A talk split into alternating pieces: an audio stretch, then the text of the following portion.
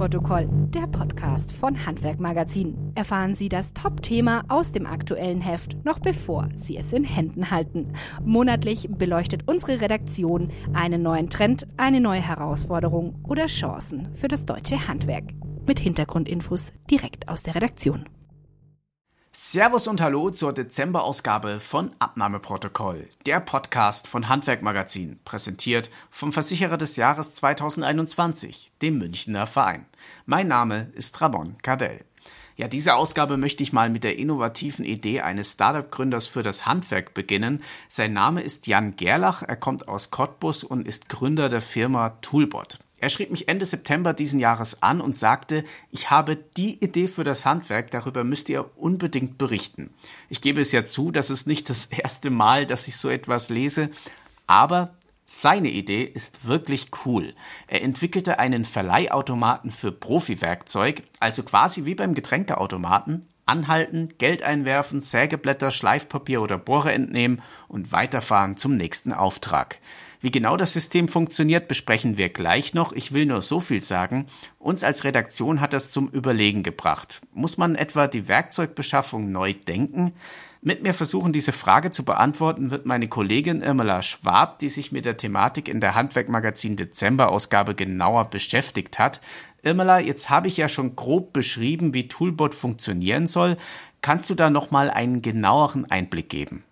Ja, sehr gerne, Ramon. Also äh, es liegen dort Werkzeuge in dem Toolbot, die man nicht immer braucht. Kommt natürlich darauf an, äh, was für einen Betrieb man hat und welche äh, Geräte man da vorliegen hat. Aber insgesamt ist die Idee eben, dass man die Werkzeuge nicht äh, alle besitzen muss, sondern die mhm. sich natürlich auch leihen kann. Und der Toolbot soll, der steht ja schon in Berlin und Cottbus äh, zum Beispiel bundesweit und wirklich möglichst flächendeckend kommen. Insofern äh, der Gedanke eben dahinter, braucht keiner mehr ein bestimmtes Gerät selbst sich anschaffen, sondern kann sich es eben einfach und unkompliziert mal schnell ausleihen und das eben auch ohne zu warten. Das ist dem Gründer auch sehr wichtig, weil er selbst auch schon mal sehr lange gewartet hat äh, beim Baumarkt, glaube ich, in der Warteschlange. Und da kam ihm dann auch die Idee. Ne? Und ähm, klar, er sagte eben auch, sind ja oft äh, sehr kostspielige Geräte, die sich dann auch nicht immer rechnen, wenn man sie eben nur manchmal braucht, so in saisonalen Spitzen. Dann stehen sie auch nur im Weg rum. Und äh, insofern macht es natürlich Sinn, ähm, so einen Automaten mit Geräten, Werkzeugen zu haben, auch ganz im Prinzip unserer Sharing Economy. Ja, schöne Idee, schöner Gedanke. Jetzt haben ja viele Handwerksunternehmer bereits einen festen Werkzeugpartner. Wird also eine solche Dienstleistung, wie du sie gerade beschrieben hast, im Handwerk überhaupt benötigt? Oder anders gefragt, wie ist denn bislang die Resonanz aus den Betrieben? Ja, also es setzt sich schon immer mehr der Gedanke durch. Also gerade wenn man jetzt neu gründet, was brauche ich denn eigentlich wirklich? Also es ist ja sowieso schon sehr viel Kapital gebunden in die Gründung an sich. Ne? Wenn man jetzt eine GmbH gründet, das kostet mhm. auch eine Stange Geld. Und natürlich die Tools, die man täglich braucht. Das ist ja klar, dass man die sich auch anschafft, Computer etc. Aber äh, dann gibt es natürlich auch größere, kostspieligere, vielleicht auch selten genutztere Maschinen. Und genau diese muss man sich ja nicht mehr unbedingt ins Haus holen, gerade äh, auch, wo es jetzt so viele Verleihstationen gibt. Also das ist ja wirklich ein boomender Markt. Da muss man äh, nicht äh, fürchten, dass man dann ähm, kein Gerät bekommt. Also im Gegenteil, in unserer Geschichte wollte sich auch eine Handwerkerin ein Gerät ähm, kaufen und die Lieferzeit hätte gedauert, ich glaube, bis zwölf Wochen. Mhm. Und als sie sich dann ausgeliehen hat, letztlich war das äh, Gerät zwei Tage später da. Ja, spannend. Ne? Äh, also wenn ich das so raushöre, hängen die Reaktionen ja auch so ein bisschen davon ab, äh, wie die Situation des Betriebes ist. Also ob er zum Beispiel gerade ein Gründer ist oder ein Quereinsteiger oder auch ein alter Hase. Je nachdem wird ja die Dienstleistung anders aufgenommen. Wie ist denn generell die Lage im Handwerk? Wird aktuell Werkzeug mehr gekauft oder sogar schon mehr geliehen und gemietet? Also ich denke mal, äh, so der, der Tenor auch der Geschichte oder was man so im Markt beobachtet, äh, harte Zahlen gibt es jetzt nicht dazu. Mhm. Ähm, die Grundausstattung kaufen sich die meisten Betriebe ja schon noch selbst und natürlich auch manchmal das ein oder andere überflüssige Gerät. Und ähm, gerade die, die Neugründer überlegen jetzt natürlich schon, brauche ich das überhaupt? Und ja, natürlich auch etabliertere ähm, Betriebe, die expandieren, die dann vielleicht in anderen Orten auch noch vertreten sind, müssen sich ja nicht äh, jeweils dann dort auch wieder mit dem Material eindecken, sondern kommen mhm. immer mehr darauf zurück, das leicht mir doch gerade kurzfristig. Da haben wir auch ein schönes Beispiel in der Geschichte, wo es genau so ist. Und hinzu kommt natürlich auch, dass sich der Gedanke zur Sharing Economy, wie vorher schon erwähnt, immer mehr durchsetzt. Ne? Wir kennen das ja von Uber, wo man eben einfach äh, ein äh, Auto, was schon existiert, mitnutzen kann und sich da äh, chauffieren lassen kann oder Netflix oder Spotify, ähm, wo es eben nicht mehr darum geht, ähm, jeden Film, jeden Song zu besitzen, sondern einfach Zugang dazu zu haben und natürlich auch die ganzen Carsharing-Angebote in, in, in Städten, ähm, wo man eben immer weniger jetzt das Bedürfnis hat, äh, sich ein eigenes Auto unbedingt anschaffen zu müssen, weil man kann sich ja auch mal kurz mieten. Mhm. Also ist äh, Sharing Economy durchaus ein attraktives Modell auch äh, für das gesamte Handwerk. Ähm, mhm. Attraktiv ist für mich auch ein gutes Stichwort, um ein bisschen Werbung zu machen. Auch die Versicherungen des Handwerksversicherers Münchner Verein sind natürlich sehr attraktiv. Der Versicherer wurde ja auch selbst aus dem Handwerk heraus gegründet. Irmela, jetzt haben wir ja gerade ein bisschen über die Theorie der Sharing Economy gesprochen. Äh, du hast es kurz erwähnt gerade. Äh, es gibt auch handfeste Beispiele im Handwerk, die da schon voll dabei sind. Äh, hast du denn einen Beispielbetrieb für mich und für die Zuhörer, der schon voller Überzeugung auf Mietwerkzeuge setzt? Da haben wir ein äh, sehr interessantes Beispiel.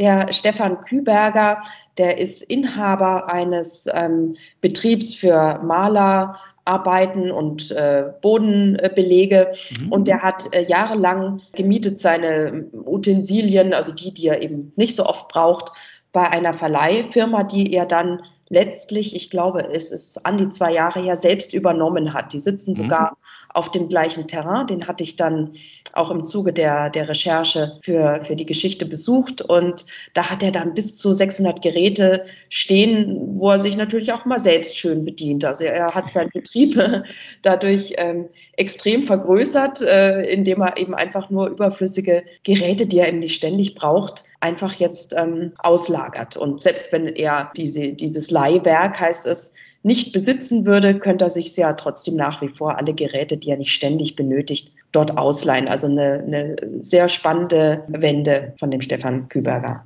Ja, Wahnsinn, wirklich spannend. Da hat er ja aus der Not eine Tugend gemacht, ein ganzes neues Geschäftsfeld für sich entdeckt. Ähm, ist denn das Verleihgeschäft auch etwas, das sich vielleicht auch generell für andere Handwerksbetriebe lohnen könnte? Ja, ich finde äh, zum einen natürlich, wenn man jetzt so in äh, Hinblick auf, auf Klimawandel, Umweltschutz äh, denkt, ist natürlich Leihen äh, immer besser, als sich Dinge selber zu kaufen. Das ist schon mal das eine. Und äh, natürlich kann man auch äh, finanziell davon profitieren, indem man mhm. sich Dinge nicht selbst anschafft, sondern eben ähm, teilt mit anderen und das dann eben in einen in eine eigene Firma ausgelagert oder eben das noch im Betrieb mit anzubieten, macht sicherlich für mehrere Handwerksbetriebe Sinn. Also wird ja auch, glaube ich, schon ähm, viel praktiziert, dass äh, Mitarbeiter mal äh, im anderen Betrieb auch äh, arbeiten oder sich Geräte ausgeliehen werden. Aber man kann es natürlich auch auf ein neues Level stellen und das so ein bisschen professioneller betreiben. Wenn ich mir jetzt als Handwerksunternehmer überlege, das könnte was für mich sein, was kann ich denn da äh, genau anbieten? Soll ich überall einfach einen Automaten aufstellen wie Jan Gerlach oder gibt es da andere Lösungen? Es ist ja wahrscheinlich nicht so einfach, überall einen Automaten wie einen Getränkautomaten aufzustellen, denke ich mal. Äh, welche verschiedenen Mietmodelle gibt es denn überhaupt? Ja, ja, richtig, mit den Automaten. Also das ist ja wirklich ein ganz neues System. Äh, spannend ist auch, dass äh, dort nicht nur Werkzeuge übergeben werden sollen, sondern man kann diese Boxen ähm, auch nutzen. Perspektivisch ist das geplant. Es ist ja noch ein Start-up, die haben noch ja. viel vor, ähm, dass man da eben auch andere Übergaben, was auch immer, Pakete äh, stattfinden äh, lässt. Ähm, das ist natürlich schön, weil es schaut auch aus wie so eine Packstation, ne? wenn man da das, äh, diesen Toolbot sieht. Das ist einfach so ein Kasten mit ganz vielen Fächern eine schöne Idee und auch weil eben alles automatisiert über Handy steuerbar ist. Aber klar, das ist natürlich nicht die, die Regel. Ähm, es gibt äh, ganz klassisch natürlich die Baumärkte, wo man sich Dinge ausleihen kann. Das ist äh, für Handwerksbetriebe natürlich nicht immer der beste Weg. Daher gibt es hm, eben auch solche Firmen wie das Leihwerk, wo man einfach vorbeikommt und sich die Sachen ausleiht. Die kann man natürlich auch im Versand zugestellt bekommen oder geliefert bekommen, kostet dann halt einen Aufpreis. Dann gibt es eben auch Firmen, die nur ähm, online sozusagen anzusteuern sind und eben auch nur versenden. Da sind wir dann schon bei der vierten Methode, wenn ich richtig äh, mitgezählt habe. Und ein, eine letzte Möglichkeit ist, ähm, dass ein Betrieb sich Werkzeuge, Maschinen dauerhaft liest, also von Anfang an sich äh, tatsächlich nichts eigenes kauft, sondern eben alles von einem äh, Leasinganbieter. Da gibt es jetzt zum Beispiel auch Hilti, einfach äh, abonniert quasi. Und wenn dann irgendein Gerät nicht mehr funktioniert, dann bekommt das auch direkt ausgetauscht. Also das ist auch ein Modell, auf das viele zurückgreifen, was eben auch sehr viele Vorteile bietet. Also viele, also diverse Möglichkeiten. Nein. Vielleicht hat ja der ein oder andere schon ein mögliches Modell für sich und seinen Betrieb herausgehört. Aber auch wenn nicht, ist die Story natürlich wahnsinnig spannend. Deshalb wie immer in zwei Sätzen. Warum sollte man diesen Beitrag unbedingt lesen? Damit man nochmal ganz genau drüber nachdenkt, brauche ich äh, diese Maschine, das Werkzeug wirklich oder kann ich es mir auch einfach ganz bequem ausleihen? Und das geht ja von ein paar Stunden bis zu Tagen, bis zu Monaten dauerhaft. Also das wollen wir mit der Geschichte verankern, dass eben nicht immer kaufen die beste Option ist, sondern mieten auch ein sehr gutes, äh, gutes Modell sein kann für einen Betrieb. Ja, Irmela, vielen Dank dir und ich halte in Zukunft mal ein bisschen die Augen offen, ob ich vielleicht sogar bei mir um die Ecke einen solchen Toolbot-Werkzeugverleihautomat entdecke. Vielen Dank auch an Sie, liebe Zuhörer, fürs Zuhören. Die nächste Folge dieses Podcasts hören Sie dann wie immer wieder in etwa vier Wochen.